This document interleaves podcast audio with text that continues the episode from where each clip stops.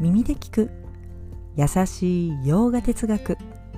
こんにちはふみママです。いつもお聞きいただきありがとうございます。このラジオは耳で洋画哲学を聞いて日常に生かしていこうというラジオです。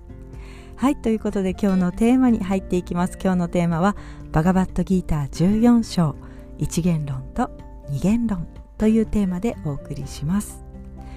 はいということでベーダンタ。ねベーダ聖典の一番最後に書かれているからダンタと言いますが、まあ、ウパニシャットのことですね。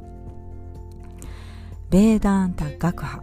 これはベーダンタを正当に解釈している人たち。学派のことです。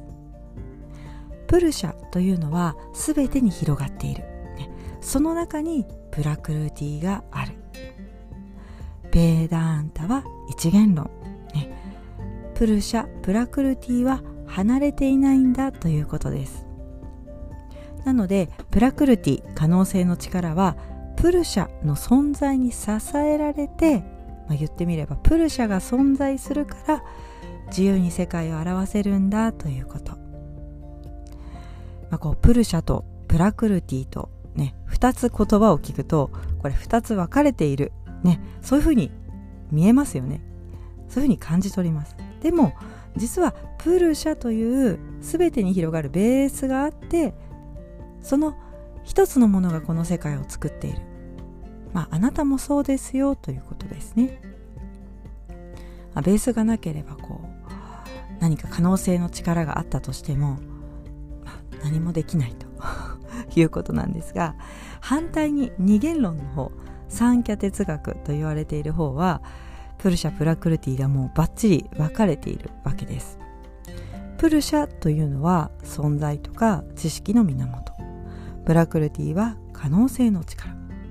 プルシャというのはたくさんあってプラクルティは独立した存在なんだと。だからねプルシャとプラクルティから世界はできているよということ。あの独立した存在だからこう個々なわけですよね、うん、自然の摂理的なものは特にないわけです。なのでこうイーシュバラっていった言葉とか、まあ、特にないと、まあ、教科書が一つねベーダンタという教科書が一つだけれども解釈が違うとこんな風に一元論と二元論に分かれるわけですよね、まあ、バガバットギーターはこの一元論の方ですね。でもこの一元論と二元論のやはり共通点もあるわけです。ね、先ほども話したようにベーダンタ聖典、まあ、そのウパニシャットが、まあ、ベースになる、まあ、元になっていると。そこから読み解いている、ね、そして2つ目ゴールというのは悟りだよと、ね、苦悩からの自由を目指していこう、ね、モークシャを目指そうというところは一緒です。そしてプラクルティこのプラクルティの可能性の力があって世界はできているというふうにね見ている。これも一緒です。そしてプルシャ4番目もありますね。プルシャというのは何も変わらず全てを見ているものなんだというところ。これ共通点です。4つありましたけれども。でバガバットギーターは一元論ね。プラックルティは物質と物質を生む力でそのプラクルティっていうのはプルシャによって存在するんだよと。世界はプルシャによって支えられプラクルティの力と物質が現れていると。14章はそのプラクルティは3つのグナ質があって世界の多様性を表現しているというわけです。まあ、本来こうプルシャ意識そのものである私たちがやはり、まあ、肉体を持ったりね心の性質ってありますけれども、まあ、物質的な条件に縛られて、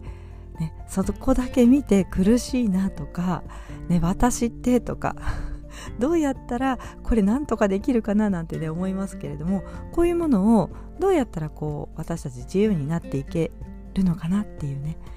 ここで質を見ていくのが14章なんですよね。質というのは3つのグナのことですね。グナトラヤ、ね、3つのグナと自由になっていくための章が14章になるわけです。はいでは今日はちょっと短いですが今日はこの辺で。今日一日も皆様にとって素敵な一日になりますように。耳で聞く。優しい洋画哲学ふみママラジオご清聴ありがとうございました。ナマステ。